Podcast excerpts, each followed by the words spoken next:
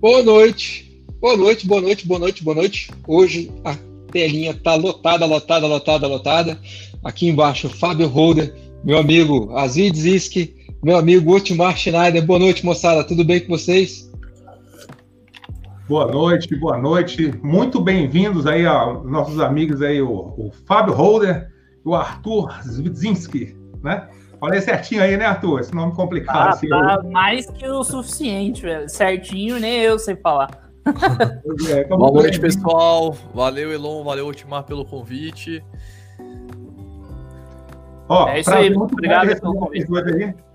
Prazer muito grande receber vocês dois. Uma visita nobre aqui no canal.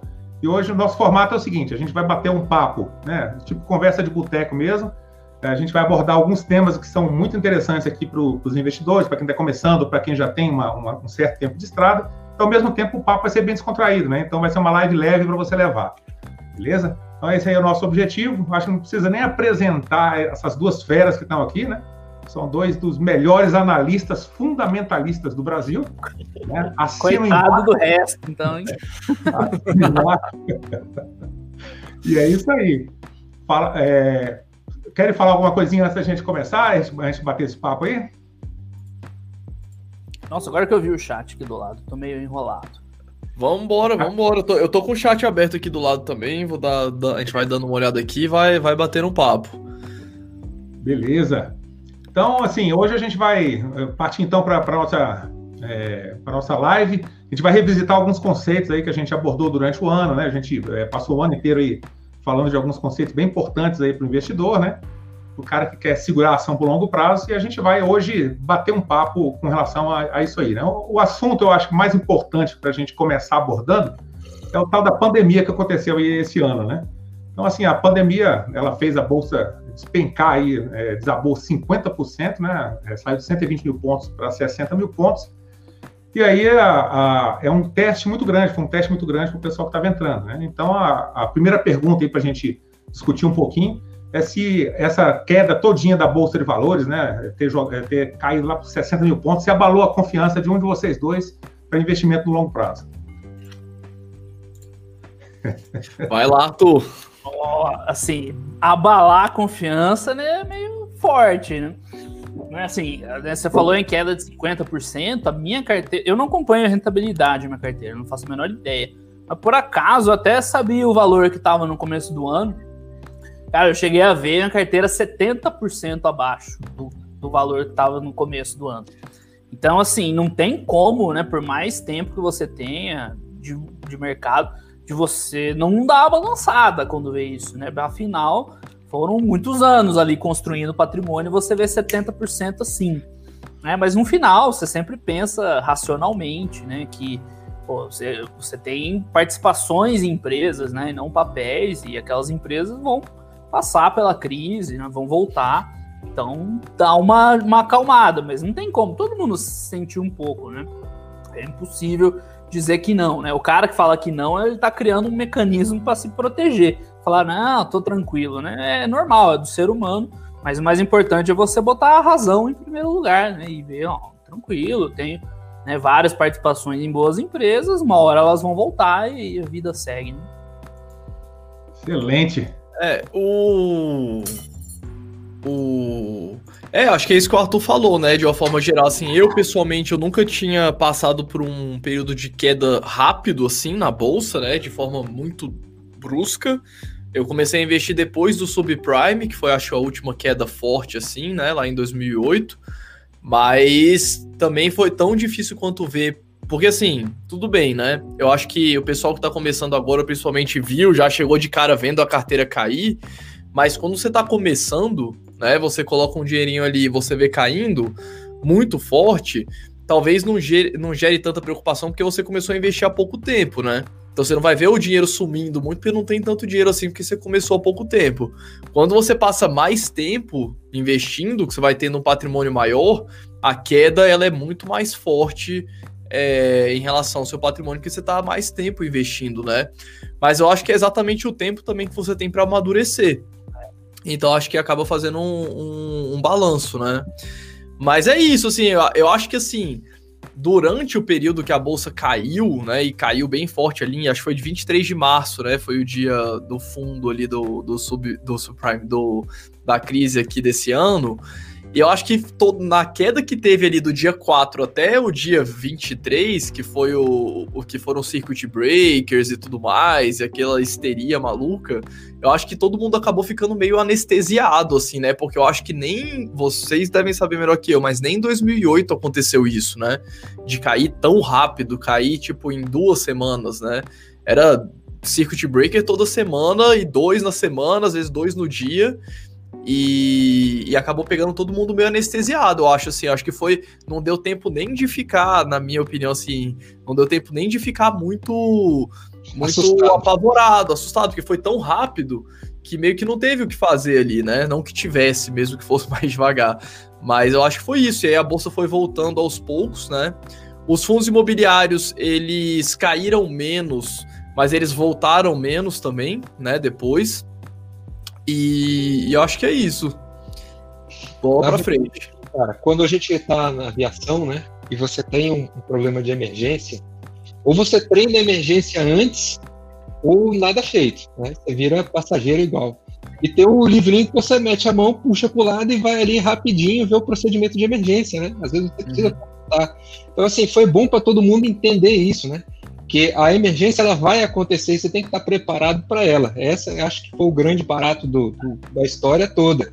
É entender que não é se, é quando, né? E que cada um tem que entender o tamanho do seu, do seu risco, né? Entender o tamanho do seu problema e se preparar para ele. É. O Fábio falou uma coisa bem interessante, só para completar, desculpa, que é assim, como caiu muito rápido e voltou rápido também, né? Não, não tem como não dizer isso. Ah, acho que muita gente passou pela crise, mas não assimilou ainda, não sentiu a, porrada. Porque eu vi muita, assim, começou a cair, muita gente ainda, né? Ah, é bom que eu vou comprar mais barato, vou comprar mais barato. Então, assim, acho que muita gente passou pela crise, mas não pegou o aprendizado ainda de, de sentir na pele mesmo o tombo.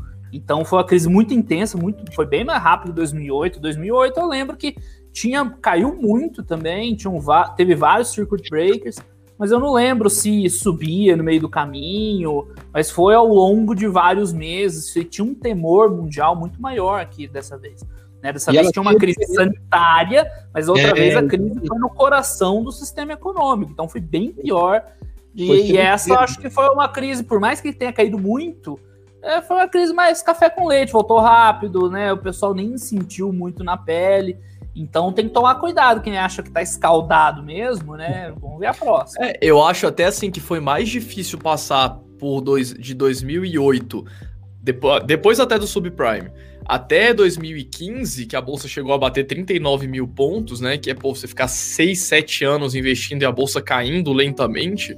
Eu acho que foi mais difícil do que esse solavanco que teve agora. É em 2020, é, pelo pessoalmente. Você ficar anos, né, com é... o mercado de lado, caindo um pouco, é bem pior do que um Aí, PIB negativo, recessão, impeachment, e era uma, é, uma coisa atrás da outra ali, né, nos anos de 2013 até com 2015. É, foi complicado também. Porque você não, não vê reação. Passa um ano, não acontece nada. Aí no outro ano tá pior. Aí no outro ano tá pior. Então, assim, é, é, emocionalmente eu achei bem mais difícil passar por esses anos lá atrás do que o ano de 2020 agora. Mas como deixa pelo menos duas vão acontecer na vida de todo investidor, pelo menos duas. É, eu já passei duas. é, mas foi perfeito essa colocação. Né? Quando você já passa. Muito... pecados.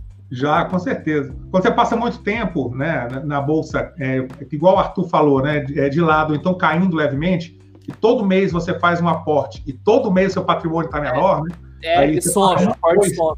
É, você passa um, dois, três anos fazendo isso, parece que você está assumindo com dinheiro, né? Você está colocando no saco fundo. E, e aí assim, vem essa pergunta aqui, ó. Vocês acham aí qual é a relação entre Selic, GPM e preço de FI? E já juntando com ela, vocês acham aí que a gente está numa bolha na bolsa? Hoje eu vi um, um, vídeo que foi bem bacana com relação à bolha, né? O cara falando, é bolha ela é uma, uma, uma palavra muito forte para dizer o seguinte, né? Não tem nenhum tipo de fundamento sobre isso. Então tem alavancagem, tem um monte de, é, de coisa ali em cima disso que a hora que estoura, que, tá, que o preço está extremamente alto, ela cai muito.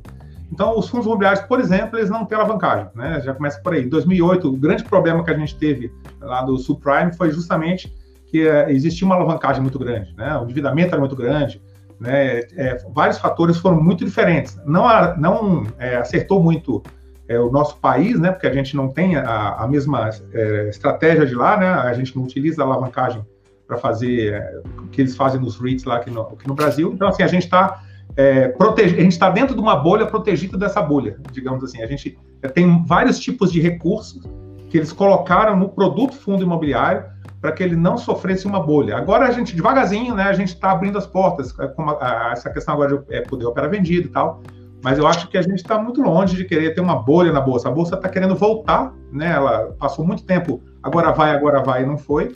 Né, se a economia começar a voltar, as reformas aparecerem, com essa taxa de juros de 2%, né, é, provavelmente ela deve performar muito melhor, mas é um futuro muito incerto. Né? A gente não sabe o que vai acontecer no Brasil, é como diz o, poeta, até o passado é incerto, né? Se, como é que a gente vai saber como é, é que é o futuro? É, eu acho assim, minha, minha opinião. Qual foi a pergunta mesmo ali do. Foram duas, né? Do IGPM, da Selic e tudo mais, né? Isso, bolha. a gente tá numa bolha. Assim, há os fundos imobiliários, e não só os fundos imobiliários, né? Mas todos os ativos de renda fixa, todos os ativos de renda variável, os FIIs, as ações, todos os ativos eles têm uma correlação com a Selic, né? É, quando a gente tem uma alta nos juros, a Selic não precisa nem subir, você consegue até. O mercado se antecipa com os contratos de juros futuros que tem na bolsa, mas conforme o mercado espera uma taxa de juros maior, os ativos no, no valor atual eles costumam se desvalorizar. E conforme o mercado espera uma taxa de juros menor, os ativos eles tendem a se valorizar. Então existe sim essa correlação com a Selic, não só dos FIIs, mas de todos os ativos de renda fixa, de renda variável, independente, né? Todos os ativos utilizam a Selic, a taxa básica de juros até de longo prazo, é, como referência para especificar os ativos hoje. Então, com certeza. O IGPM, ele acaba se refletindo positivamente no caso dos FIIs, acredito eu, porque boa parte dos contratos de aluguel dos FIIs são indexados no IGPM, né? Normalmente é meio a meio, metade IPCA, metade IGPM, vai depender muito do, do fundo, né? Mas os contratos somente ficam ali, IPCA e IGPM, então você vai ter um reajuste, né? Só que a gente tem outras variáveis ainda, porque a gente tem vacância, a gente pode até falar depois sobre os FIIs de laje corporativa, né, sobre essa ótica do que está acontecendo agora. É, mas tem várias variáveis, né? Mas de uma forma geral, normalmente os FIIs eles vão tender a corrigir pela inflação, né? Tanto o valor da cota dos FIIs de tijolo, por, pela valorização dos imóveis, né, no longuíssimo prazo, e quanto os contratos de aluguel também. Né? Então acho que tem essa correlação. Em relação à bolsa, o que eu acho difícil, ou de bolsa não, de bolha, o que é muito difícil é você definir primeiro o que, que é uma bolha, né? O que, que é uma bolha? Porque até o Eugene Fama fala bastante isso, né? Que o grande problema dos economistas comportamentais é que eles não conseguem ter uma definição clara do que, que é bolha. E de fato não tem. É muito difícil você falar o que, que é bolha. É, ah, é quando os preços estão muito longe do valor justo. Tá, mas qual que é o valor justo? Então, assim, você não consegue definir uma bolha, não existe uma definição formal, cravada do que, que é uma bolha, né? E normalmente você associa é, bolha a uma queda brusca. Ah, teve uma queda muito brusca, então aí é, estourou a bolha, né? E voltou para patamares menores. Mas às vezes é só o mercado incorporando também novas informações, né? Eu acho que é muito difícil isso. Mas mais importante do que isso, eu acho que é importante a gente lembrar que tanto faz estar tá tendo bolha ou não, né? A grande verdade é essa. Se é que existe definição de bolha e se é que o mercado realmente descola muito. Porque o que, que você vai fazer? Não tem muito o que fazer, né? Você vai continuar investindo. Acho que você matou, a charada. você matou a charada. Não importa se está na bolha ou se não está na bolha. Importa o seguinte: se você continuar trabalhando, você continuar comprando bons ativos, você continuar fazendo o que você está fazendo, o que vai acontecer é que você vai pegar ciclos. E esses ciclos eles são um pêndulo. Você vai pegar o pêndulo lá em cima, vai pegar o pêndulo no meio, vai pegar o pêndulo lá embaixo. Então, tanto faz. O importante é você é, se preocupar. Pelo menos eu, eu penso assim, né? Nas variáveis que eu consigo controlar. No que eu não consigo controlar, pô, se eu acho que tá caro, se eu acho que.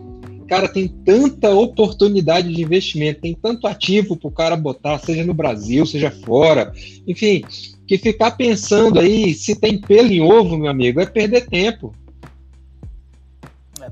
Eu, assim, até assusto quando eu escuto falar de bolha, porque eu, sei lá, eu vejo excelentes negócios hoje. É o que pode estar acontecendo, assim, tem alguns negócios que vão passar por modificações, né? Não vão ser talvez tão rentáveis quanto antes.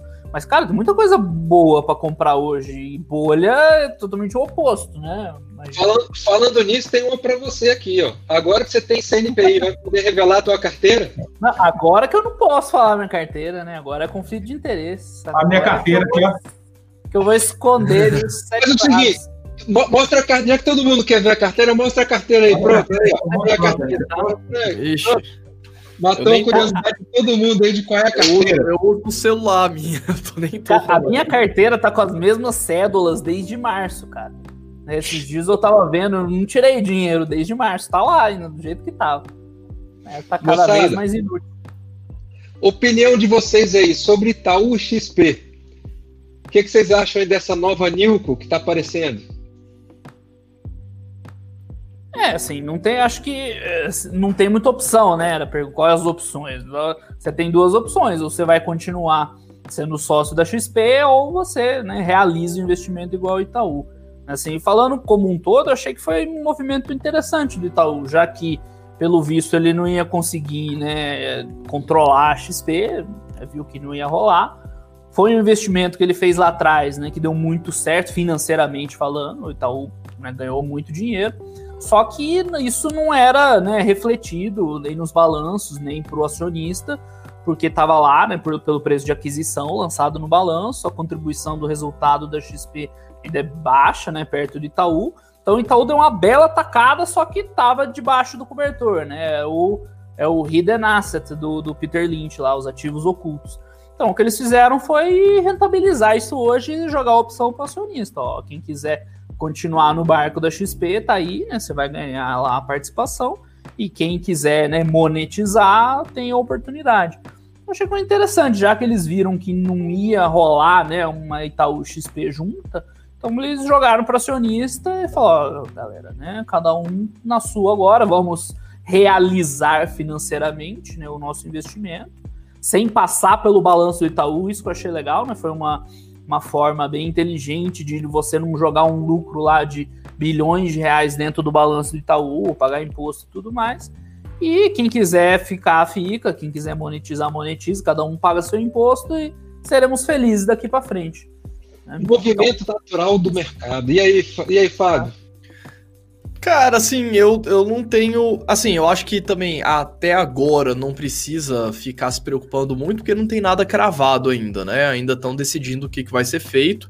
Mas aparentemente o que tudo indica é que os acionistas da, do Itaú, né, de YouTube, pelo menos inicialmente, devem receber um BDR da XP, algo do tipo.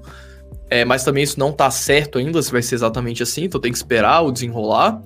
E Itaúsa, pelo que eu vi do último fato relevante que eles soltaram sobre isso, eles pretendem ficar com ela um tempinho ali no balanço e depois subir também para os acionistas.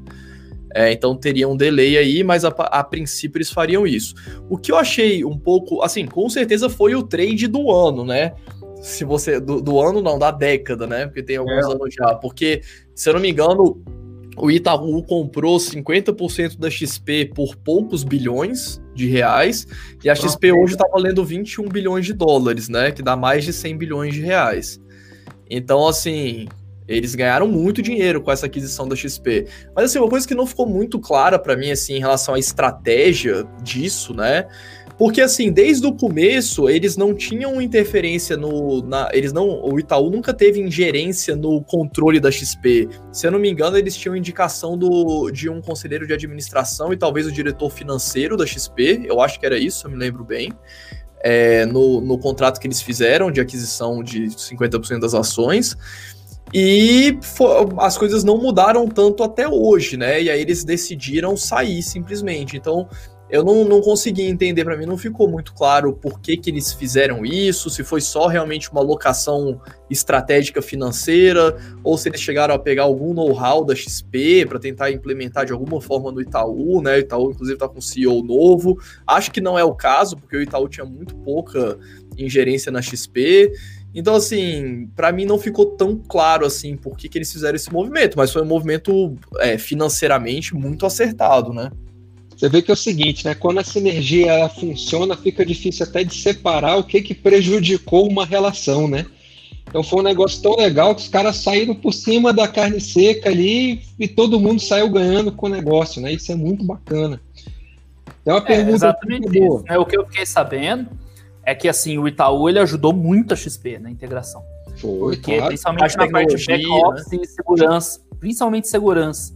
Na época que teve a compra, né, a XP tinha acabado de passar por um escândalo lá de vazamento de dados e o pessoal da segurança do Itaú entrou pesado lá para dar uma, uma arrumada na casa, né? Então, eu, eu, ouvi dizer até, eu não posso confirmar, que o pessoal até meio que propôs isso. Ela falou: Itaú, vocês não querem ir lá e tal, né? Vocês arrumam a casa, fica bom para todo mundo. Eu acho que é bem o que o Elon falou, foi bom para todo mundo, porque a XP ganhou uma visibilidade, com certeza, né? Ampliou bastante o serviço eu ainda acho que o Itaú, no fundo, ele queria ter o controle, porque ele tem a opção ainda de comprar mais 12%. Mas quando ele viu que o CAD não vai deixar né, esses, é, né, o Itaú assumir, então, não vai só, brigar. Então, é, então vamos ganhar dinheiro e tá bom para todo mundo, né? Por outro lado, ele abriu a prateleira de investimento dele para fora do Itaú, que foi maravilhoso na época que ele abriu, né? Que é lembrar que naquela época você só tinha os investimentos dentro do próprio banco, e ele conseguiu expandir isso numa época que as corretoras estavam passando por cima de tudo quanto era banco. Então foi show de bola. Moncada, deixa, deixa eu jogar uma. Carteira. E aí? De, deixa, deixa eu jogar uma pergunta aqui geral, que tem um pouco a ver com a pergunta que foi feita, para a gente é, jogar uma, uma discussão aqui com relação a investimento de longo prazo. Né? Então, a gente estava falando ali, o, o Fábio estava falando que muita, muita coisa a gente precifica com base em Selic, com base em prêmio de, de, de NTNB, né, quanto que a, aquela taxazinha da NTNB está pagando. Então, assim, a renda fixa, né, para a própria renda fixa, ela é uma forma de você precificar, para renda variável também, né, você é, normalmente vai exigir ali um prêmio para você investir em, venda, em renda variável, né, no, no Brasil. É, por volta de vários lugares aí no mundo, a gente já tem, né, uma, se você colocar o dinheiro ali é, com o governo, a sua rentabilidade é negativa, e aqui não, a, a gente já tem, né, a, com essa Selic a 2%, uma rentabilidade negativa também. Né? Então está todo mundo sentindo. E esse é o recado que o pessoal deu, né? Ó, é, se mexam, né? É, dinheiro aqui não vai, não vai render por agora. Então a gente está vendo aí é um monte de gente em bolsa de valores, está todo mundo correndo atrás um pouquinho para não perder dinheiro ao longo do tempo, né? Que parece que a Selic vai ficar um tempinho a mais, né? Então, assim, a pergunta que, que eu tenho é, com relação a isso é por que investir em ações por longo prazo, né? É, a, a, expectativa de retorno, ela é realmente ela é maior, né? O que se provou ao longo da história. Eu acho que essa é, é uma discussão bem salutar, bem interessante, não só com questão a relação de precificação de ativos, mas sim é, de é, você olhar para o futuro e falar assim, não, eu estou no caminho certo, né? É melhor eu estar em renda variável do que em renda fixa. Eu queria ouvir um pouquinho né, dessa discussão que a gente colocasse. Emendando essa daí, tem uma aqui que é para o Arthur. Boa noite, Arthur. Pergunta por que, que ele odeia FIIs. Mas é sério, a opinião de vocês entre empresas de property no cenário brasileiro. E aí, Arthur? Não, falar pro Miquel prestar atenção no voo aí, porque ele fica assistindo as lives é, voando no avião, depois vai dar ruim e né, não quero ser responsabilizado. Não, assim, eu não invisto em FIIs porque eu tenho um foco bem claro para mim. O que eu quero dos meus investimentos é ser sócio de empresa, né? Eu não gosto muito da estrutura de fundos e tal, então eu prefiro investir apenas em empresa. E aí, quanto a explorar né, o, o, os imóveis por FII, por properties, eu acho assim, no Brasil é meio ruim né, o esquema das properties, porque você não tem os benefícios, você tem um pouco de vantagem ali de uma maior flexibilidade, mas você não tem os benefícios que você tem, por exemplo, nos FIIs e nos REITs. Então, assim, REIT eu gosto muito, eu acho que é fantástico. A property no Brasil, eu acho sempre foi muito difícil, né, fazer dinheiro, porque você o modelo de negócio, você pagando muito caro uma dívida, né, para expandir é, imóveis, ah, não era tão fácil assim, mas mesmo assim ainda temos empresas com histórico bom, né? Você tem uma Multiplano, Iguatemi com histórico muito bom. Então acho que assim o REIT para mim é o ideal. Você tem a flexibilidade de empresa e a questão tributária, né? A isenção fiscal e tal da, da participação em imóveis. Aí FI e as properties no Brasil, eu acho que cada um tem suas vantagens e desvantagens, né? Mas eu acho que o REIT é um, um belo um veículo de investimento. E o longo prazo, Arthur, o que, que você enxerga aí para longo prazo? Assim, no longo prazo, né? Eu, eu acabei de falar que eu tenho para mim, claramente o que eu quero é ser sócio de grandes empresas. Então eu acho que você tem que encarar dessa forma, você ter participação em negócios. Esse é o, é o grande segredo para mim, você não ter um papel, um título, uma coisa que te paga. Você tendo renda fixa ou coisas do tipo, você é um credor, na verdade, né?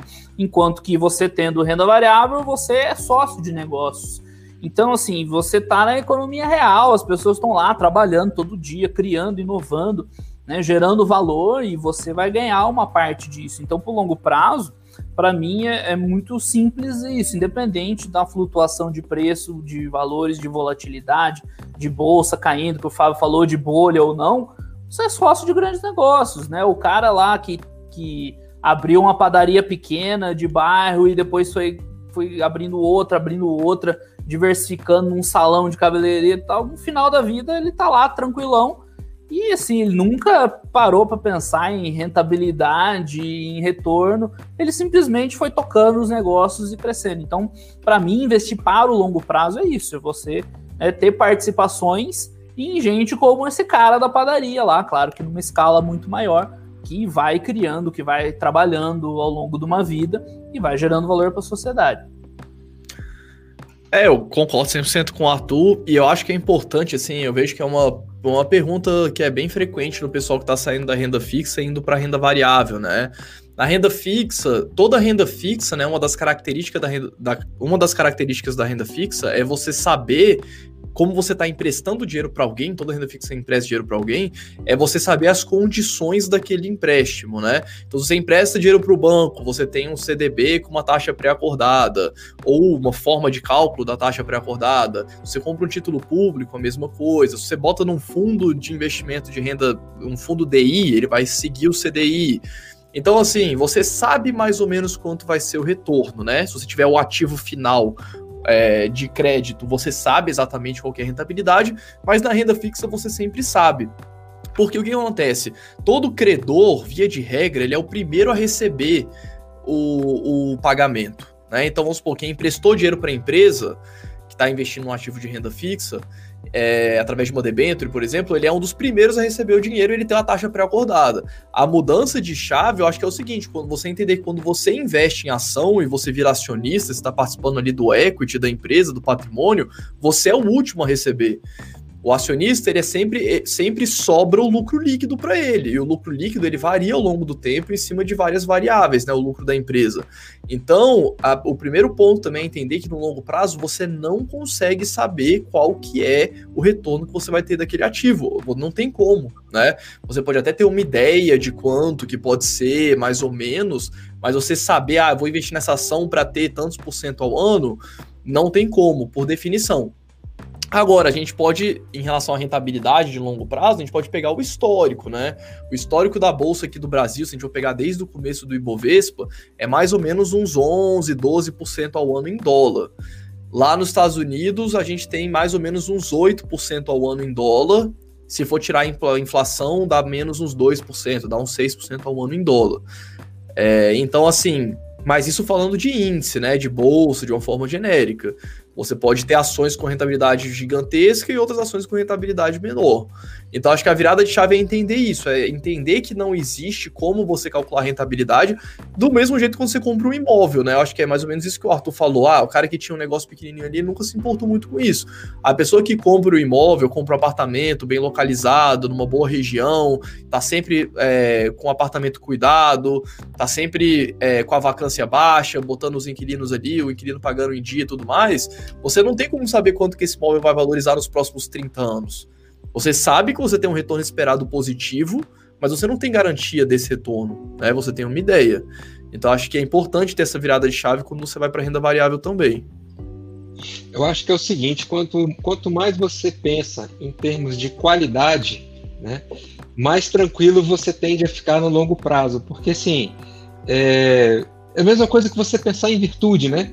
Se você vai atrás de alguma coisa que tem virtude, uma coisa que é boa, uma coisa que é, é, é, socialmente tranquila, ou tem uma boa localização, tem uma boa gestão, as chances é que você está colocando tudo que pode dar errado é, numa porção menor do que o que efetivamente vai dar certo. Você está colocando as chances ao seu favor. Né? Eu acho que essa é a única garantia que você pode ter na renda variável, é de você colocar as chances ao seu favor. Né? Essa assimetria, ela está de um jeito que você possa se beneficiar quando as coisas dão errado. E é o que aconteceu agora. Né?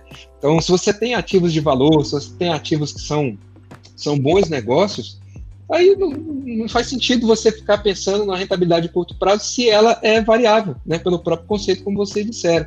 Então, assim, eu acho que o sujeito ele tem que se preocupar muito mais em manter a capacidade que ele próprio tem de gerar renda e colocar esse dinheiro, né, que é o que ele vai ganhar ao longo da vida, em bons ativos, do que o contrário, ele tentar tirar dinheiro do mercado para colocar na vida dele. É ele colocar o dinheiro que ele tem da vida dele no mercado. Isso é que faz sentido no longo prazo. O que, que vocês acham? Perfeito, é isso aí. Acho que tem, tem a ver também com a. Ah, não, pode falar, fala aí, última. Eu concordo muito com o Arthur quando ele falou dessa questão de você investir em negócios, né? Então, essa visão que você tem, é, quando você investe em renda fixa, o Fábio falou, você está colocando dinheiro, você está emprestando dinheiro, né? E quando você investe em negócios, né, na renda variável, você está investindo em negócios. negócios eles podem muito bem, né? Então, quando você consegue é, ao menos é, é, entender como é que os negócios funcionam, investir em negócios, as chances, né, como o Elon falou, estão a seu favor. Então, se a humanidade der certo, se os negócios derem certo, se a gente progredir ao longo do tempo, os negócios vão gerar mais valor do que você está em renda fixa. Né? Essa é a grande sacada do negócio. Né? A, é, é, a, gente até falou um pouquinho sobre, sobre isso no Triunfo dos Otimistas que a gente fez. Né? Então, quando você é otimista, quando você cresce, quando você entrega valor para a sociedade ao longo do tempo, você gera muito valor. Né? E quem é acionista dessas empresas que geram muito valor ao longo do tempo, ele vai também ter a, a sua parte né, de remuneração que é muito maior do que você emprestar o dinheiro a juros, né, a, a taxas que o banco recebe para poder fazer financiamento justamente de negócios. Eu acho que a gente pulou uma pergunta que o, que o Elon tinha colocado, acho que tem a ver com isso daqui também. É, sobre é, proteção de carteira, né? Eu tenho recebido muita pergunta sobre proteção de carteira. Não sei se é uma coisa que está meio que na moda, as pessoas estão procurando bastante, pelo menos está chegando muita pergunta e, e, tinha entrado uma pergunta que a gente acabou pulando. Alguém falou disso, aí o pessoal começa, como é que faz proteção de carteira, vendendo put, é. comprando call. É. Mas diga aí, o que, que você acha de proteção de carteira, Fabão? Fala aí, Arthur. Eu? É. é perguntou para mim, você já sabe a resposta. Não, para mim é o seguinte: você quer se proteger do quê? Né? É, é justamente o que a gente estava falando. Se você vai investir para longo prazo, um negócio que vai ter meses bons, meses ruins, né? o cara que, que tem um negócio aí grande ou pequeno sabe que não é todo mês que, que dá bom, né?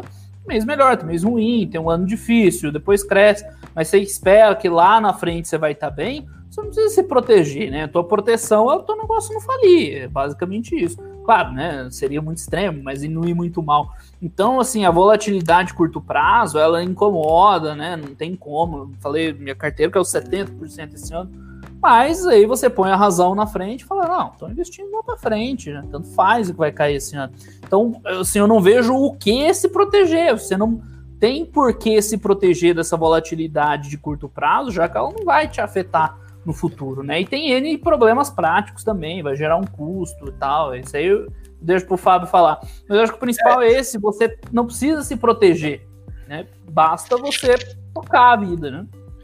É, eu acho assim que é importante assim ter essa visão, é exatamente isso. E a, a, questão prática da proteção, ah, tem como eu proteger minha carteira para eu não, pra eu garantir que eu não vou ter nenhuma perda esse ano, né? Você consegue fazer isso de uma forma razoavelmente fácil com, através de estruturas como as opções, né? Só que a grande questão é que existe um custo relacionado a isso. E se você tiver constantemente pagando para proteger a sua carteira de quedas, sem entrar em termos muito técnicos aqui, você vai ter uma, uma rentabilidade de praticamente zero no longo prazo, porque é muito caro. Né? Existem várias estratégias diferentes, mas normalmente é caro para você fazer um seguro completo ali da sua carteira com opções. Você vai gastar, aí vai depender da volatilidade, do prazo e tudo mais, mas você vai gastar ali entre 7% da sua carteira no ano, 6%, 12%, né? Quando a volatilidade você vai tá limitar tá seus ganhos, né? Dependendo do que você fizer. Pode Comprar ser. Uma vender outra, né? Pode ser que sim, mas se for um seguro puro, você vai gastar na ordem disso. Todo é, ano você vai deixar 8% da sua carteira. Então, assim, como é que você vai ter um ganho de longo prazo se todo ano você está pagando uma paulada da sua carteira em seguro de uma volatilidade de curto prazo que não tem tanta importância? Né? É, e, e é, é como se, né? Como se você estivesse pagando, você estivesse pagando exatamente o excesso do potencial é, de retorno que você pode ter. Então você, você vai tá ficar criando uma renda fixa sintética pior do que a renda é, fixa, Exatamente, você está criando uma renda fixa sintética mais cara, porque você vai ter que pagar mais imposto, caro. vai ter que, então assim, mais risco. É, Exatamente. É uma renda fixa sintética que você cria quando você faz isso. Agora, ah, eu vou em algum momento específico, vou fazer uma proteção só esse ano, porque, de fato, se você fizer o seguro da sua carteira um, em um ano e nesse ano você der a sorte de ser aquele ano catastrófico, realmente isso vai, ser, vai gerar um, um ganho para sua carteira, né? Só que é praticamente impossível você saber quem que estava com proteção no final do ano passado, né? Que era, em tese, um momento para estar. Tá, não tem como saber. Então você tentar acertar esse timing também é pior ainda, porque aí às vezes você vai, não vai fazer o seguro e a sua carteira vai desabar, e aí você ainda gastou dinheiro e ainda não protegeu. Então assim, não tem para onde fugir. O que eu recomendo para quem quer para quem quer se para quem se incomoda muito com, esse, com essa volatilidade de curto prazo, é às vezes você ter menos renda variável, né? Vai aos poucos, vai mais devagar, acho que é o caminho. Vou colocar uma pergunta para vocês aí, vocês respondem, beleza? Qual é o ativo mais importante que vocês têm hoje? É o cérebro, o meu, né? Eu não Qual, que é, qual que é o seu ativo mais importante? É, se for pensar né, não ativo financeiro, é isso aí, é, é só a capacidade. É aquilo que então, ninguém vai tirar de você, né? E é a última que as pessoas fazem seguro. Eu vejo muita gente preocupada em fazer seguro de volatilidade fazer seguro de carteira, mas o cara não tem um seguro de vida. Então é o seguinte, quando você, toda vez que você pensar em seguro da sua carteira, você primeiro pergunta se você tem um seguro de vida. Às vezes é uma micharia. O cara vai te cobrar 30, 40 reais em um seguro de vida que você vai colocar aí para fazer um patrimônio de 50 mil reais. É isso que vai dar tranquilidade se você faltar, que a sua família vai continuar tendo a possibilidade de passar pelo menos um ano tendo renda. Então, às vezes, o cara ele se preocupa tanto em fazer seguro de carteira, mas ele não está preocupado em continuar tendo o emprego dele, que é o que vai fazer a capacidade dele de gerar renda. Ele deixa de fazer o seguro, às vezes o cara é um, um profissional liberal, sei lá, um médico, alguma coisa assim ele deixa de fazer um seguro contra, por exemplo, um, um, erro médico, ou um seguro contra acidente, que ele perca a mobilidade e ele deixe de trabalhar. Então, assim, em vez de você ficar tentando gastar dinheiro com put, com cal, para saber se você vai fazer proteção de carteira, se você está fazendo isso, é como o Fábio falou, você está acima do seu risco, mano. E entende o seguinte, que a volatilidade faz parte. E a volatilidade, de certa forma, é sua amiga também é quando você vai ter a possibilidade de ter grandes entradas e um lucro melhor, porque você está comprando mais embaixo. Então, assim, é, é como vocês falaram, né? É, o seguro de carteira eu entendo como se você tem um avião com dois motores e um tá full para frente e outro tá um pedaço para trás. É. Você não consegue sair do lugar. Então, galera, seguro de investimento chama seguro de vida. Seguro de investimento significa manter o seu emprego. Isso é mais importante do que qualquer ganho que você vai ter na bolsa, porque é isso que vai te, vai te deixar no jogo. Então, o controle de risco é o melhor conteúdo, o melhor seguro que você pode fazer. Então, é, o meu pensamento é nesse, é assim, é como a gente fala, o, esse jogo é um jogo de tempo, não é um jogo de rentabilidade. Quanto mais tempo você ficar nesse jogo ganhando juro composto, melhor para você. E não o contrário, não é você assumir mais risco para ter menos tempo exposto. Aí, aí a coisa está alguma coisa está errada na sua carteira, concorda? É. O Fábio falou uma coisa que eu acho bem interessante. Ele falou o seguinte: que é, quando você pega uma queda, você tem três meses de bolsa, dois, né? Você colocou lá mil reais, né? É uma coisa. Caiu 70%, beleza, né? 70% de mil reais. quando você passa 50 anos, 60 anos investindo, né? Você está lá no finalzinho da, da carreira, né, de investidor, já está com 80 anos de idade. Então, é, é, é, uma queda dessa, de repente, não dá tempo de você recuperar, né? Então, é, esse planejamento que você tem que ter, né, é, ao longo do tempo, é um seguro, né? Digamos assim, o seguro que você tem que fazer é você vai alcançar ele ao longo da sua vida. Então, você tem 50, 60 anos para fazer isso. Você tem um planejamento. Se você conseguir uma renda variável que caiu 99% para você, você não está nem aí, porque você tem uma renda muito alta, né? Você tem, sei lá, 20 milhões em FII, né? Ah, pode cair 90%, a renda pode cair 70%, né? Tá, para mim está tranquilo. Quando você tem ações, né? Essas ações, elas são de excelentes empresas, elas geram também uma renda, ela vai te deixar muito mais tranquila contra esse, esse tipo de queda, mesmo que você esteja já bastante velho. Ou se você acha que você não aguenta esse tipo de queda, faz como o Fábio falou, colocar uma parte em renda, em renda fixa, não é vergonha nenhuma. Renda fixa ela tem o papel dela, né? Muita gente acha assim, não, renda fixa morreu, renda fixa não existe, né? Renda fixa existe um monte de coisa, né? É, ela existe, por exemplo, uma reserva de emergência.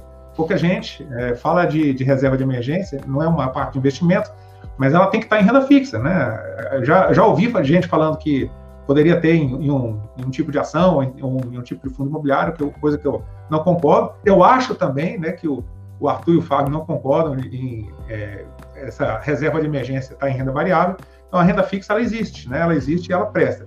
Você deve se expor à renda variável o tanto quanto você aguenta ver a sua carteira oscilando. Então, se o seu patrimônio for muito grande, você não aguenta ver essa oscilação, mesmo que você tenha 30, 40 anos de bolsa, tira uma parte, deixa só o que você aguenta. Né? Tem que dormir tranquilo. É, isso que você falou aí, é, né, eu vi demais ano passado, a renda fixa começou a ser demonizada quase, né? Como se estivesse cometendo um crime ter parte em renda fixa. E assim, na verdade, não tem nada demais acontecendo. Claro que esse patamar de juros que a gente está é um pouco estranho para a gente, né? Mas enfim, é, o juro real está até talvez negativo, né? Nominal. Mas não que ele não tivesse negativo com Selic a mais de 10, igual a gente já passou. Então, a renda fixa continua tendo o papel que ela sempre teve. Né? Hoje, você pegar um título de longo prazo aí, PCA mais 4 e pouco, né? Acho que está oferecendo. Cara, não é nada especialmente ruim, assim, né, para quem quer alguma coisa de renda fixa. Então, não, não é porque a taxa nominal tá mínimas históricas, né, que a renda fixa deixou de ter o seu valor, né, de, sei lá, uma reserva que você tem, que não tem tanta volatilidade, ou um dinheiro de prazo certo, que você precisa ter, não tem outro instrumento para você usar que não esse, e, não é como se estivesse jogando dinheiro fora, né, muito pelo contrário. Né? A outra pobre cotada é a poupança, né? Se você falar de poupança, o cara falta de bater. Mas é, assim, eu tenho lá um dinheirinho na poupança que não é nem. É, é lá, não é nem um mês meu de renda, mas é para aquele dinheiro que você precisa na madrugada e tal, algo bem emergencial. Né? Para isso, não tem nada melhor que a poupança, né? Poupança, um CDB automático. Né? Mas não, você botar lá seis meses de gastos. Então, as pessoas discutem muito isso acaloradamente às vezes, né? E não contextualizo, porque a, a poupança tem a sua função, a renda fixa tem uma função importantíssima, né? E não é porque a gente está com 2% de taxa de juro que deixou de ter o seu valor. Né? E tem que entender assim, que o que serve para mim pode não servir para o outro. Então, Sim. cada um tem o seu espaço, cada um tem o seu lugar ali de, de, de enfim, de entender onde o sapato aperta. É, o, William está comentando no chat agora é bem isso, né? O que ele tinha de renda fixa deu uma segurança, no meio da crise segurou o patrimônio. Cara, isso aí vale ouro, é. né? Pra, principalmente para quem está começando. Pro psicológico, né? Sim. Sem dúvida. Eu tenho, eu tenho uma perguntazinha, de repente dá para emendar com outras aí, né? Essa pergunta aqui é uma pergunta bem genérica, mas eu acho que gera uma discussão bem, bem bacana, né? Então, é, como escolher uma empresa para longo prazo, né? Tipo de coisa que a gente tem que olhar? Vantagem competitiva, margem, market share, tipo de produto, tem que entender muito desse negócio, né? É, que tipo de conhecimento que é necessário também para a gente escolher uma empresa? É, esse tipo de, de, coisa, como é que a gente faz, né? Para você entender um negócio, uma empresa, o que é que você tem que olhar, que tipo de conhecimento você tem que ter, como é que a gente, como é que vocês escolhem, como é que vocês elegem os ativos que vocês investem?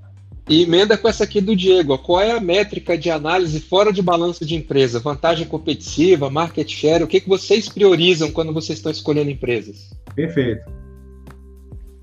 Vai lá, Arthur. É, falei, foi eu? Assim, É, é uma pergunta bem complexa, né? Não tem a resposta fácil, senão... É, marca mais umas quatro lives dessa aqui para é, começar. Senão a gente bate papo. Aqui, né? Bate papo. É, Conversa de boteco, o que, é? O que, que eu acho importante?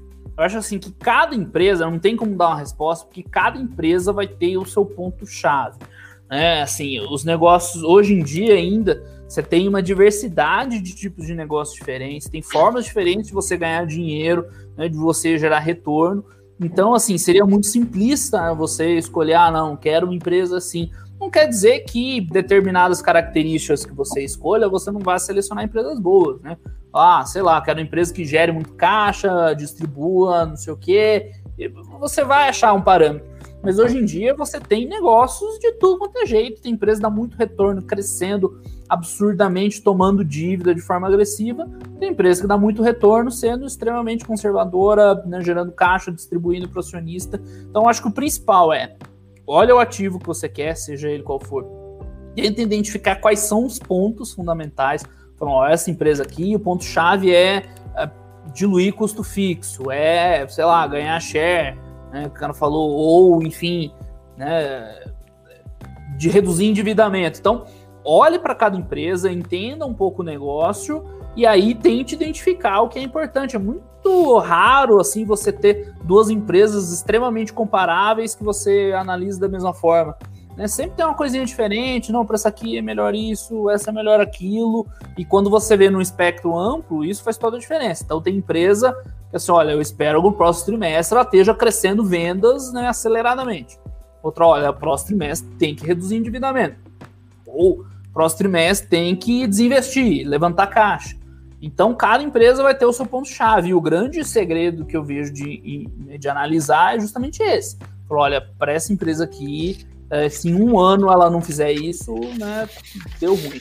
E aí, né, emendando com a de métrica, né, tem tudo a ver com isso. Então, cada uma vai ter o seu, sua métrica né, mais adequada, porque você vai estar avaliando aquele ponto-chave. Isso é muito importante. As pessoas têm muita dificuldade de separar, o Fábio fala muito isso, o ruído do que interessa. Então você vai ver uma empresa tem N informações na internet, nos demonstrativos, nas apresentações, análise, aí o cara olha, olha e não sabe para onde olhar. Então você tem que treinar uh, assim, olha, né, olhei aqui a empresa, esse, esse ponto aqui é importante, esse ponto aqui é importante, e monitorar esses pontos importantes. E aí a métrica vem fácil, depois que você descobre o ponto-chave, né, você vai ver o jeito mais fácil de monitorar isso. Você gosta mais da são, são pessoas, pessoas jurídicas, cada pessoa é uma pessoa. É, no passado, você vê muito pessoal na época do Graham e tal, você não tinha uma diversidade de negócio, não tinha negócio de tecnologia, é, era muito intensivo em capital, então era um leque menor, era mais fácil botar numa caixinha, numa tabela ali o que, que eu quero. Cara, hoje em dia tem empresas ganhando dinheiro de jeitos muito loucos, assim, né? Que você nunca imaginaria. Então você tem que ter uma mente um pouco aberta, assim, e tá pronto para enxergar ativos diferentes, né? De hate de maconha a foguete. E aí, Fabão? é, eu concordo, assim, 100% com o que o Arthur falou. Eu acho que também tem um outro ponto é, que é importante, assim, principalmente pro pessoal que tá começando, né? Às vezes, quando o cara tá começando, e eu tinha isso também, tá? É, você vê lá, você tá começando, você entendeu o que é uma ação, uma ação é um pedaço de uma empresa e tal e tudo mais, e aí todo dia você abre o home broker, as ações estão subindo e estão caindo, né? Estão subindo, estão caindo, estão subindo, estão caindo. É, das empresas diferentes, às vezes no mesmo dia. Então, às vezes, parece que é tudo mais ou menos a mesma coisa, né? Mas não é. Então, acho que um ponto chave é você saber o que, que você está buscando na sua carteira de investimentos, né? Sua carteira de ações, por exemplo. Eu diria até que na carteira de renda variável, né?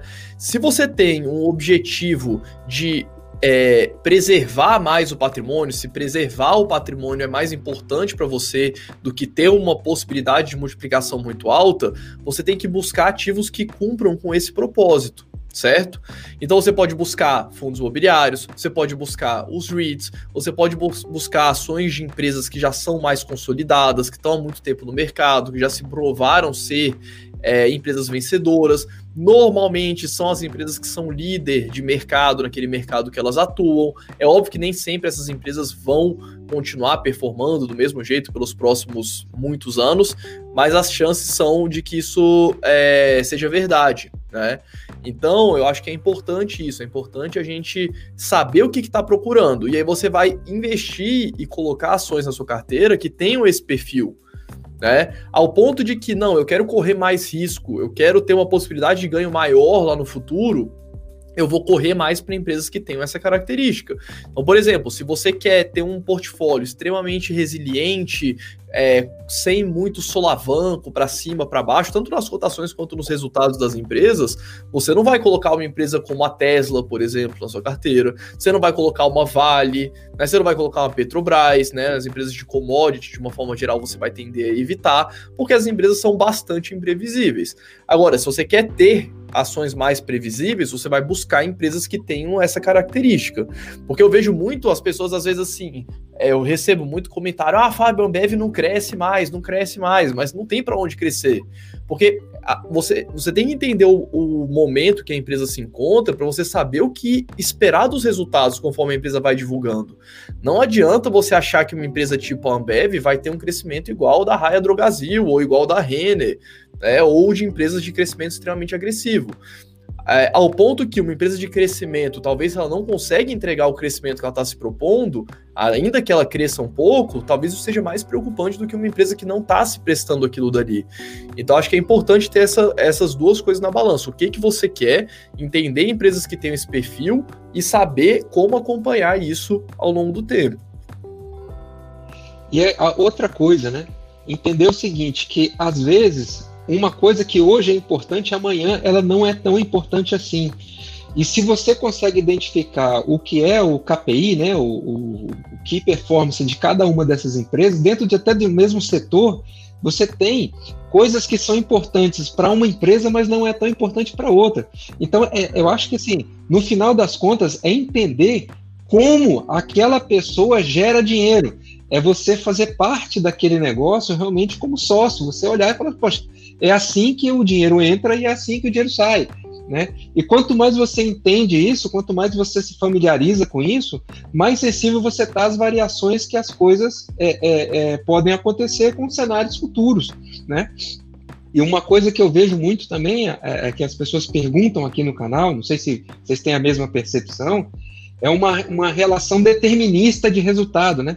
O sujeito entrar aqui e falar, não, eu estou investindo nisso aqui e é, é para esse caminho que ela vai, queira, queira ou não queira, é isso que vai acontecer. E o sujeito bota aquilo na cabeça e ele, ele acha que vai aquilo que vai dar certo. Não é bem assim, né? A gente está numa relação de acaso com o futuro. Tudo pode acontecer, inclusive nada, concorda? Eu vou emendar aqui, Elon. Vou, vou emendar aqui o que você falou, né? Essa questão de você de, de determinismo, né? De você não saber exatamente o que está acontecendo. Então, quando você elege algum ativo, é, você tem que eleger um ativo que você estudou, que você conhece ele. Né? Então, não vai investir em alguma coisa que você não conhece. Então, eu acho que principal, o principal erro né, do, do investidor iniciante é ele começar investindo em alguma coisa que ele não estudou, que ele não conhece, que ele ouviu falar por alguém. Né? Então, ele não, ele não entende aquele ativo, mesmo que ele comece, é, aquele ativo comece performando bem, ele não sabe né, se aquele ativo é, realmente é bom ou não, e quando aquele ativo começa a perder valor. Né? Então, aí vem a, a questão da pergunta. Depois é, que você é, elege algum tipo de ativo, né, como a gente conversou aqui, como identificar, por exemplo, que um ativo está perdendo valor? Né? Essa é uma questão bem difícil de, de, de, de ser respondida. Né? Eu acho que cada um deve, vai ter uma, uma visão com relação a isso. Eu acho que é muito mais difícil né, você desinvestir de alguma coisa que perdeu valor do que você investir em algo bom, porque algo bom ele solta os olhos, né? Quando você entende do, do daquele negócio. Você vê alguma empresa boa, você fala, pô, esse negócio aqui é um negócio bom.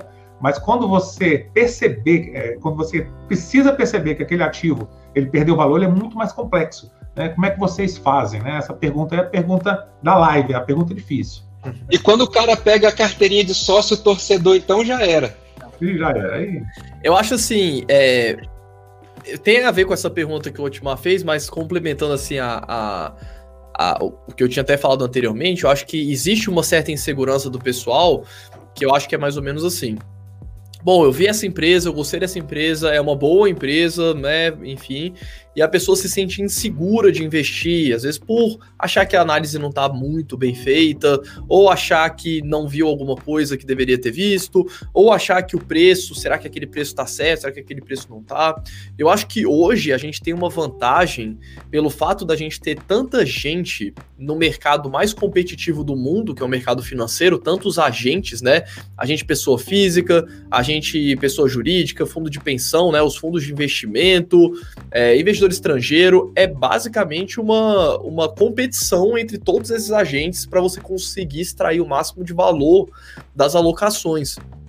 E isso faz com que o mercado, de uma forma geral, na maioria do tempo, ele seja razoavelmente bom em precificar os ativos. Eu acho que hoje a gente tem essa vantagem de ter uma padronização contábil muito maior do que a gente tinha há 50 anos atrás. A gente tem a internet, os investidores acessam as informações em tempo real, todo mundo tem acesso à informação na mesma hora, né, conforme a empresa vai divulgando. Então, isso não existia um tempo atrás. Né? O, o Philip Fischer fala bastante disso. Antigamente, talvez você tivesse muito mais assimetria é, do preço da empresa com o valor dela, talvez.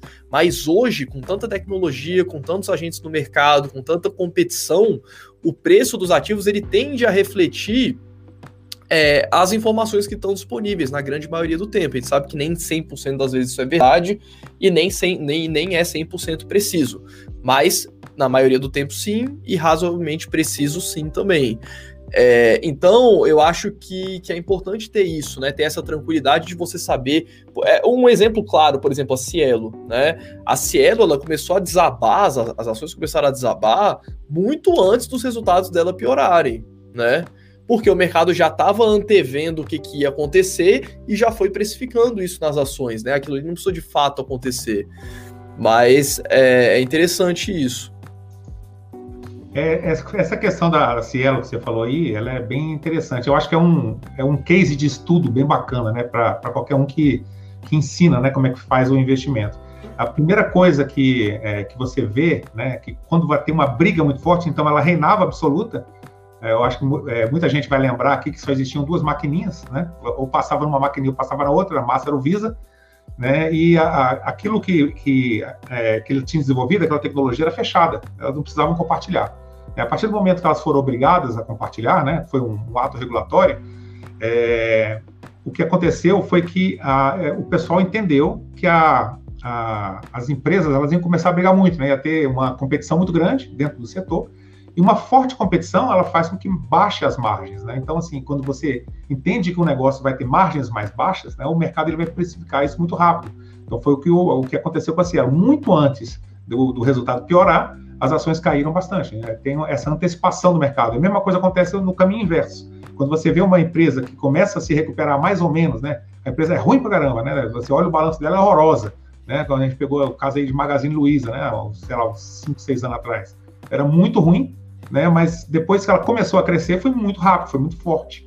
Então, é, eu lembro que eu, eu, eu, analisei Magazine Luiza lá em 2015, porque eles alugaram um galpão do KNRI na época. Foi. Tempo, foi, foi ali 2016, foi por ali, né? Aí eu entrei na bolsa para ver, putz, essa empresa tem 200 milhões de valor de mercado, abri os balanços, só aquele, aquela sangria louca, eu falei, não, tô fora.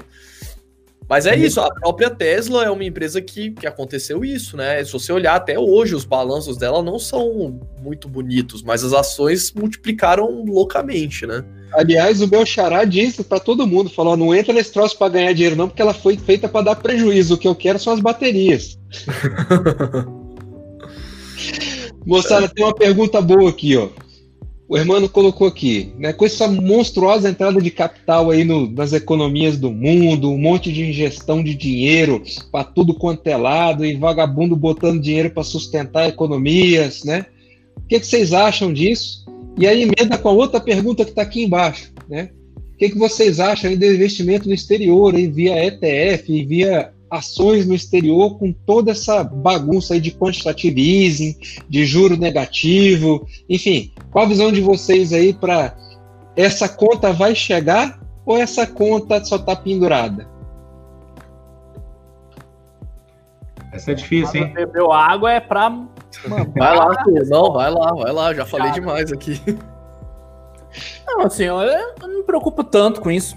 Assim, primeiro, tem uma abordagem muito né, bottom-up, né? Então, assim, eu claramente vou atrás das empresas né, no primeiro ponto, né? Antes de olhar cenário econômico, claro que é importante, né, mas eu vejo que as pessoas se preocupam demais com cenário econômico, com como está o câmbio, a quantitative easing, a taxa de juros no Brasil é, né, não é sustentável, e o pessoal esquece de olhar os ativos, as empresas, os fundos e tal. Então, assim, meu foco sempre é nas empresas e as boas empresas, elas vão passar qualquer que seja, né? A, não qualquer que seja, mas assim, eles têm uma tendência de passar bem. Sobre esse caso específico da injeção de dinheiro, eu também vejo muita gente muito preocupada, mas o fato é que a gente está faz um bom tempo assim com essa realidade. A gente acabou de passar por uma crise mundial, né, que assim, né, era já de se esperar que o pessoal ia injetar dinheiro para continuar rodando. É, essa conta um dia pode chegar, como né, você pode ter uma adequação aos poucos. Então tá dentro daquilo que a gente não tem como prever para o futuro, ainda mais de macroeconomia. Se é difícil a gente enxergar o desempenho de uma empresa nos próximos anos, cara, para macroeconomia é muito pior, né? Tem muito mais fatores. Então o pessoal não gosta dessa injeção de liquidez assim, de jeito nenhum. Mas enfim, é uma, hoje é isso, amanhã é outra questão. Então, assim, são né, dificuldades que a gente passa lá, macroeconômicas, e o mundo segue. Assim, enquanto se você ficar muito preocupado com isso, você não vai investir, né? Então é o que o Elon falou no começo. É, você investe, e quando tá na crise, aí você continua aportando. E quando melhora e sobe, tá na bolha, você continua aportando. E quando dá tudo errado, você continua aportando. Então, assim, eu me preocupo muito em focar nas empresas que eu quero ter e assim, e o resto você vai levando, né? Vai administrando, vendo se elas conseguem desempenhar bem nesse, né, né nesses cenários. É, o que eu acho assim, a gente tem que fazer o que tá no nosso alcance, né? Igual a gente falou assim no, no, no restante da live, né? Então, o que que dá pra gente fazer para se, pra se proteger desse tipo de coisa? Porque quando você tem juros zero, né? Por exemplo, Estados Unidos com juros zero, Europa com juros zero, os Estados Unidos está com juros zero, né? Desde o subprime, desde 2008, tem 12 anos que o juros lá tá zero. Eles até chegaram a subir um pouquinho alguns anos atrás, mas depois voltaram para zero e o endividamento está na máxima histórica lá e tudo mais. Eu acho que o grande problema, assim, na minha visão, falando de economicamente, né, de uma forma genérica, é porque o juro zero faz com que negócios que não deveriam existir passem a existir ou continuem existindo. Então, às vezes era para empresa, igual aconteceu no Japão, inclusive, né? A bolsa lá está de lado já há muitos anos, é, porque os juros é zero lá já há décadas, né? Então, assim, por outras questões lá também e tudo mais, mas o juro zero, basicamente, a empresa, em vez de quebrar, ela pega o empréstimo a juro zero, quase zero, e vai deixando. Porque, assim, o processo de falência de uma empresa é uma coisa boa, né? não para o acionista, de uma forma geral, né? Óbvio. Mas para a economia como um todo, é bom a empresa quebrar, porque quer dizer que, olha, essa empresa não é eficiente em alocar recurso, então vamos pegar os recursos dessa empresa e dispersar na economia. Vamos botar os funcionários para trabalhar em outras empresas, vamos pegar os ativos dessa empresa e serem incorporados por outra empresa que vai comprar e tudo mais. Então, assim, a, o processo de falência é bom para a economia de uma forma geral, é uma alocação eficiente de capital. E o juro zero ele faz cada vez com que isso aconteça com uma menor frequência. Né? As empresas acabam não quebrando, ou empresas que deveriam quebrar passam a não quebrar. Então, talvez a pergunta lá que tinha a ver com ETF, né, de uma alocação mais genérica, assim, o que pode acabar acontecendo num prazo de décadas é você ter a economia um pouco mais estagnada, igual a gente vê a economia do Japão. Mas é difícil falar também, porque assim, um país igual o Japão não tem nada a ver com os Estados Unidos, não tem nada a ver com a Europa. Então, assim, é difícil saber. E, de fato, não tem como a gente saber o que vai acontecer, porque nunca teve 12 anos de economias dos países mais desenvolvidos do mundo a juro zero, né? E até o Brasil, né? Hoje a gente está aí com juros juros praticamente zero, né? Os juros de curto prazo estão até negativos, né? Os juros reais de curto prazo aqui no Brasil. Então a gente tem que ver o que, que o que, que, tem no nosso alcance, né? Tem um pessoal que gosta de botar criptomoeda, ouro na carteira, né? Num, num percentual pequeno, pode ser uma, uma opção. Eu pessoalmente não faço, mas eu não, não vejo muito problema. Se a pessoa quiser ter ali 5% da carteira em ouro, prata, é, Bitcoin ou algumas outras criptomoedas, eu não, não sou eu não sou xiita, não. Eu acho que é que dá para ter sim, eu acho que tem seu valor, mas eu não tenho pessoalmente. É, e eu acho que é isso, diversificar o máximo possível, Brasil, Estados Unidos, se possível Europa. Nos próprios Estados Unidos, quando você investe nas maiores empresas lá, você já está investindo no mundo inteiro, porque são todas multinacionais, Apple, Amazon, Google, Facebook, a receita vem do mundo inteiro, né? Não vem só dos Estados Unidos. Então acho que a gente se diversificar ao máximo e seguir a vida. Eu acho o seguinte, moçada, que muda a, a, os personagens, mas a história continua sendo a mesma, né? Então a gente hoje está achando que é revolucionário, a gente está aqui conversando pela internet, nós quatro, apesar de estarmos aqui em Brasília, os quatro estão conversando pela internet, foi revolucionário falar o telefone quando só existia o telégrafo né?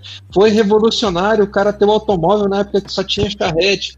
Então, assim, o ser humano, ele tem é, mudanças que acontecem na tecnologia, mas o princípio permanece o mesmo. Então, se você investe pelos princípios, o que vai acontecer é que hoje um bom negócio é determinada empresa ou determinado setor. Né? E daqui a pouco ele vai continuar sendo também. Então, vão mudar os personagens que estão naquela história, mas o princípio de você buscar bons negócios, participar de renda variável, proteger o seu patrimônio com renda fixa, ter parte do seu capital alocado a risco, se é Bitcoin, se é... não interessa. Hoje, Bitcoin, há, há pouco tempo atrás, era o cara entrar numa caravela e atravessar o mar para chegar nas Américas, né? Então hoje a gente está falando de corrida espacial, era, era chegar nas Américas de caravela. Daqui a pouco o cara está falando de chegar em Marte. Então o, o, ser humano ele vai se adaptando, ele vai agregando coisas novas e que a gente fica nessa paranoia de tentar adivinhar o futuro, esquecendo de olhar o que está acontecendo hoje. Então, assim, é, qual é a boa de hoje? Né? Esquece o futuro, qual é a boa de hoje? A boa de hoje pode ser a boa de amanhã, então controla, acompanha, né? e, e tira essa, essa ansiedade. Eu acho que uma das coisas que mais, mais pega o investidor iniciante é a ansiedade de acertar. Então, assim, o sujeito ele tem aquela maluquice, ele é dentista, tá? Não, não sem nenhum demérito ao dentista, pra, pronto, ele é bombeiro.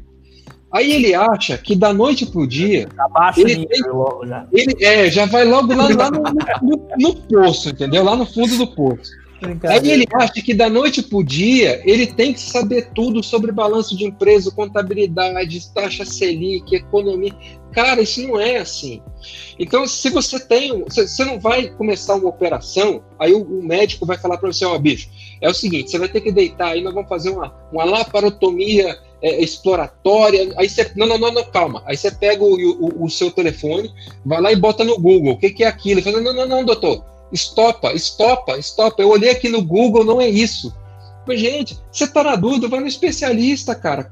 Começa com uma carteira recomendada, entra devagar, faz um curso, vai entendendo no negócio.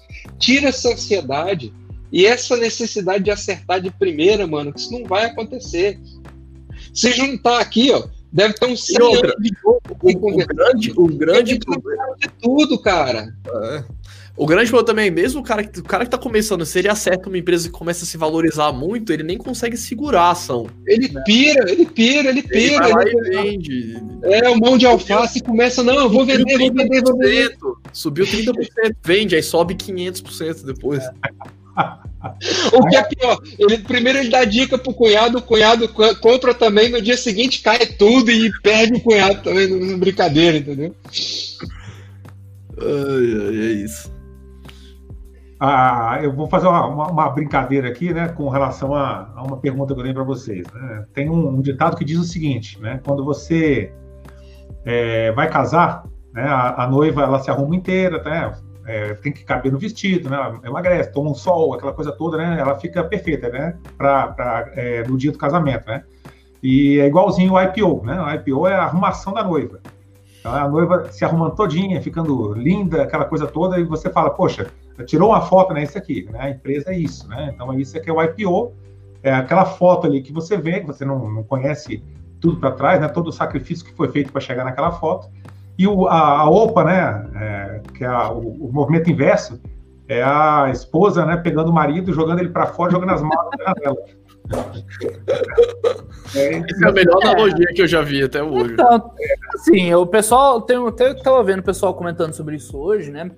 Muita gente preocupado com OPA, assim. Cara, geralmente as OPAs terminam bem. OPA de boa empresa, né? Termina bem, porque, assim, claro que ninguém quer deixar de ser sócio de uma grande empresa. Assim, você tem uma empresa que você gosta muito, ela vai lá. Tem, tem, tem um exemplo aí, lembrando, não tem Arthur, tem um, um exemplo aí na ah, cabeça. Tem vários, cara, tem vários.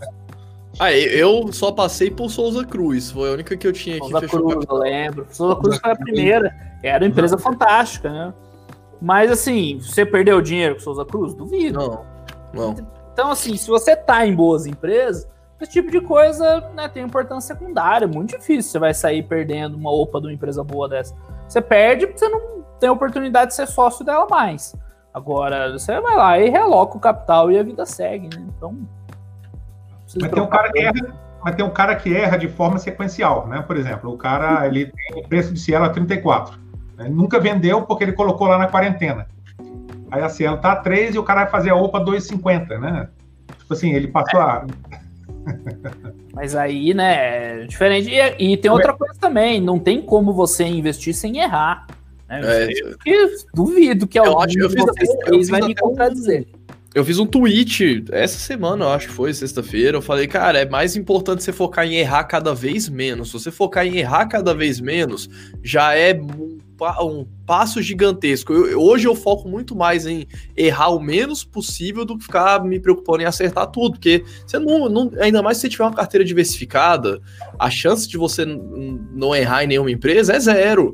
O próprio, eu gosto de dar o exemplo, o Buffett quando ele tinha 3 bi de patrimônio, eu acho que ele tinha uns 35, 40 anos, ele tinha 3 bi de patrimônio, ele perdeu 1 bi que estava alocado em uma empresa de calçado. 1 bi de dólares. Perdeu porque ele fez a alocação errada, a empresa alguns anos depois quebrou e ele perdeu 30% do capital dele. Então, não existe isso de acertar todas as empresas, ninguém acerta todas as empresas, é, e também ninguém, é muito difícil a pessoa errar todas, né? É. Então, assim, as, as que você vai acertar, com certeza vão fazer toda a diferença, e quanto menos você errar, melhor. É, mas, mas a pessoa, ela fica, às vezes, com tanto medo de errar que ela fica meio paralisada, né? É isso aí. Que a gente estava falando. E é normal, você vai ter uma carteira diversificada, vai ter empresa lá que não vai bem, e quanto mais você diversificar, mais empresas que não vão dar certo vai aparecer, porque é né, o fenômeno das probabilidades. Né? Então, se você tiver 100 ativos, você vai ter vários que não vão dar certo, mas você vai ter muito mais que vai dar e vai compensar. Então, o ponto é esse: não precisa ficar assim, paralisado de medo, com medo de dar errado. Né? Se você investir bem, tiver equilibrado, vai dar errado, mas o que vai dar certo vai compensar muito. Né? E não tem, não tem aquela, não tem essa história de o cara ficar agoniado, não, gente. Se começar a apertar demais, diminui a posição, vai tranquilo. É igual quando você está aprendendo a dirigir. Você não aprende a dirigir a 150 km por hora, você vai devagarzinho, você engata a primeira, a segunda, a terceira. Não adianta você começar a querer dirigir no Fórmula 1 a 300 km por hora, você vai passar tanto medo que você não vai nem gostar da viagem.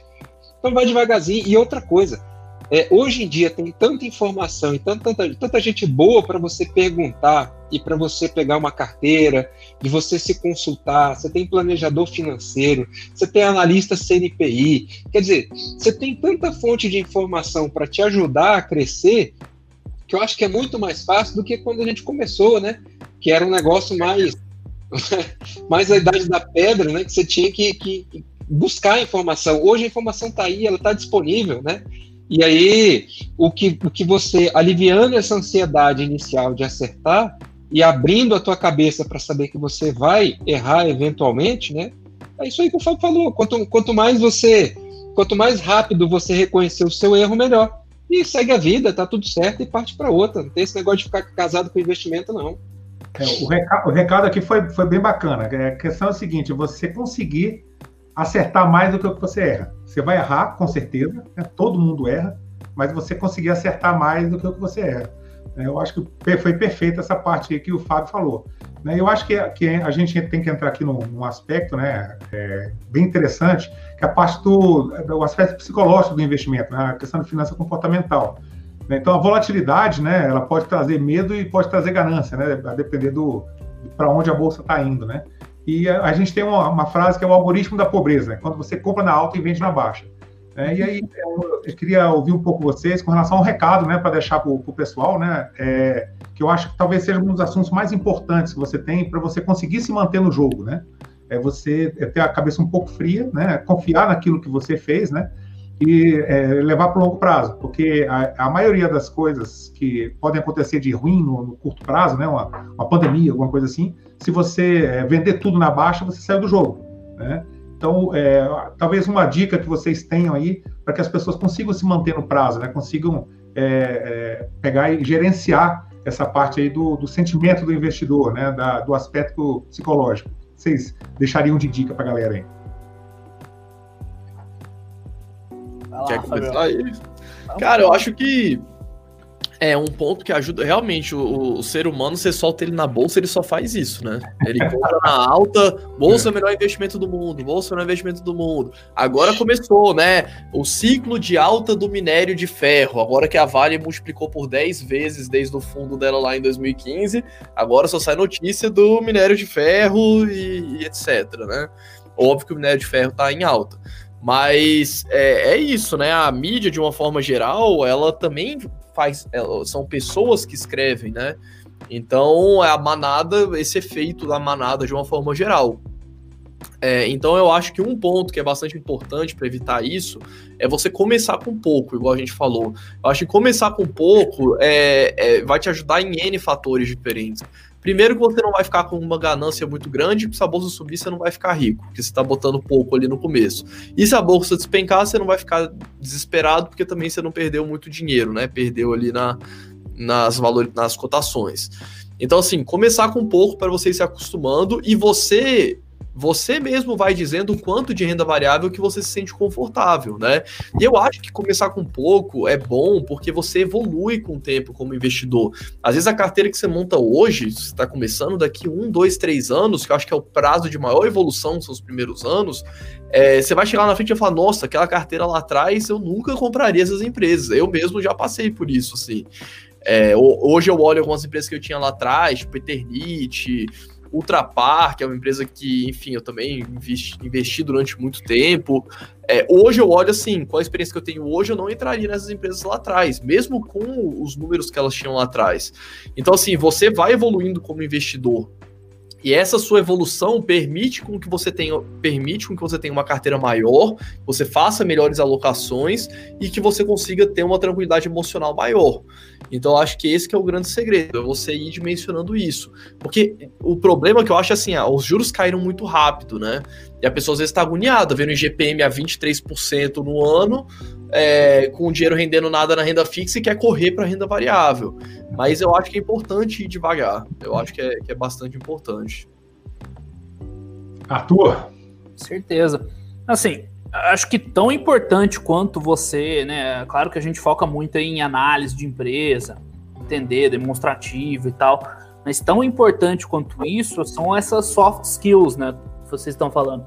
Essa questão de ter lá uma tranquilidade, de não ter um viés na hora de fazer uma compra ou na hora de, de administrar. E isso é fundamental, assim, a, aprender a. Quase, grande parte das perguntas hoje foram isso. Ah, como que você analisa a empresa? Qual o indicador? Como você identifica? É, isso aí vocês vão aprender com o tempo. Isso aí é questão de tempo. Você pega lá, você vai estudar, vai tomar umas na cabeça, mas vai aprendendo. Isso é inevitável.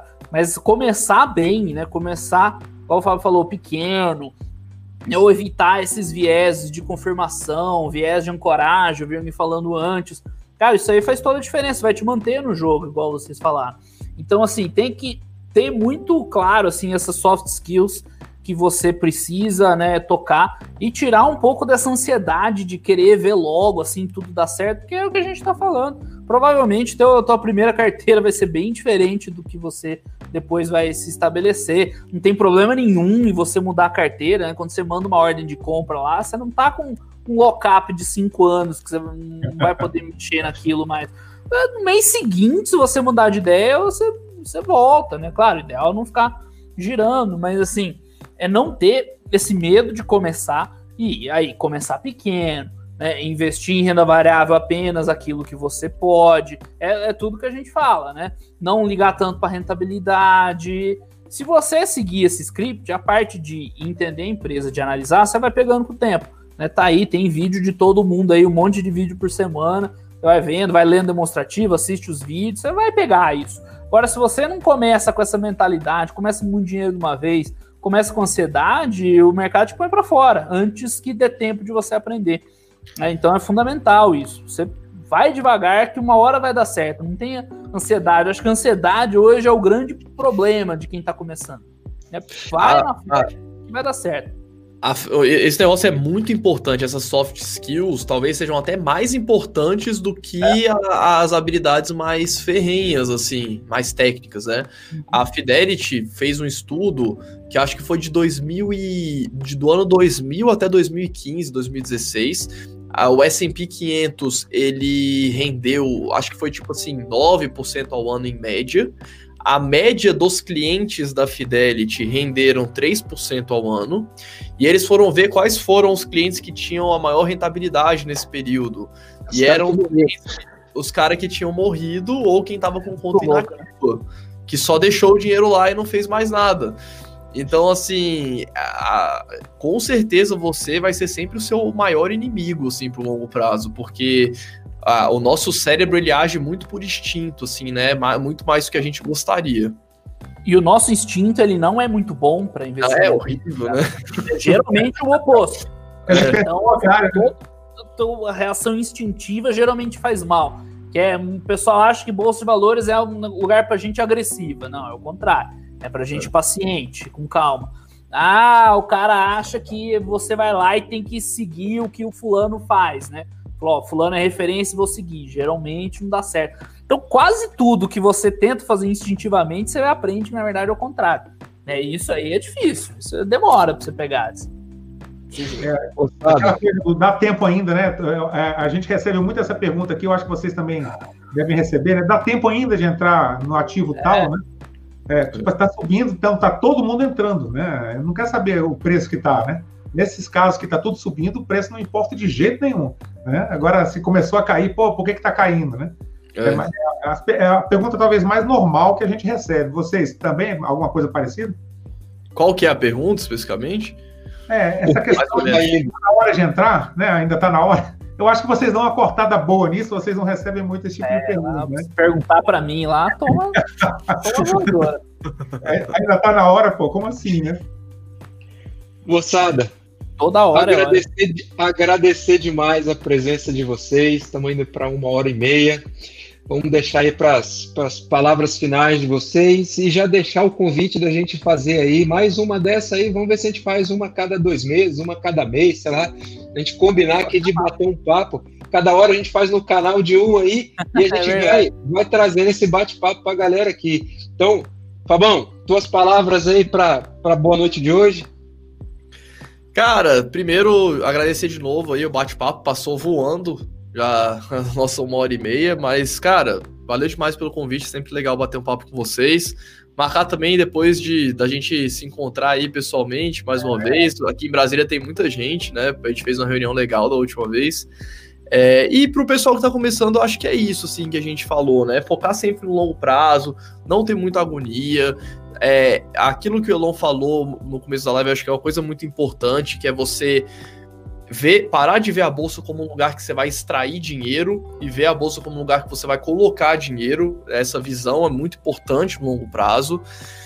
É, e é isso, acho que ter tranquilidade, começar aos poucos, começar sabendo o que, que você quer com aquela locação, começar entendendo as empresas, ver se aquela empresa faz sentido para o seu futuro, para o perfil de carteira que você quer ter, entender que as empresas não são a mesma coisa. Então, uma geração de resultado de uma empresa como o McDonald's é totalmente diferente de um resultado de uma empresa como a Ezetec ou como a Ambev. As empresas estão em setores diferentes, a gente tem que saber o que esperar dessas empresas para a gente acabar é, não se frustrando né, com aqueles investimentos. Acho que conhecer o investimento é bastante importante. E é isso. Acho que. E assinando embaixo tudo que a gente falou aí ao longo da live, eu acho que, que é isso aí. Arthur Widzinski.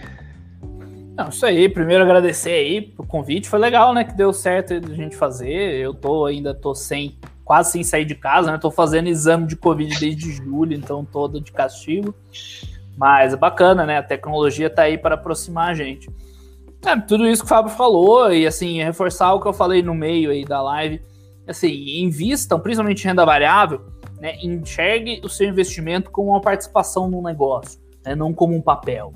Né? Se a hora que você internalizar isso aí, metade das dúvidas vão embora, porque aí você não precisa se preocupar com seguro de carteira, aí volatilidade não passa a ser tão importante, aí ela perguntar lá de macroeconomia também fica em segundo plano. Então enxerga que você faz parte de grandes negócios do mundo, que tem gente lá ralando todo dia, acordando cedo para trabalhar, para inovar, para criar produto novo, para criar tecnologia nova. Isso vai gerar um, um, ganho econômico e você vai fazer parte daquilo um dia. Então, se veio uma crise sanitária, igual foi essa, né, uma crise de saúde, que forçou fechamento, diminuição, sabe, olha, o negócio vai continuar das minhas empresas, vai voltar de um jeito, de outro, umas vão sofrer, outras vão crescer, mas a vida segue. Então isso te dá muita tranquilidade para atravessar esses momentos, saber que não tá, não é um papel derretendo o preço ali e você tá, você tem uma parte de algo real de pessoas que estão lá, que estão trabalhando, criando, gerando valor.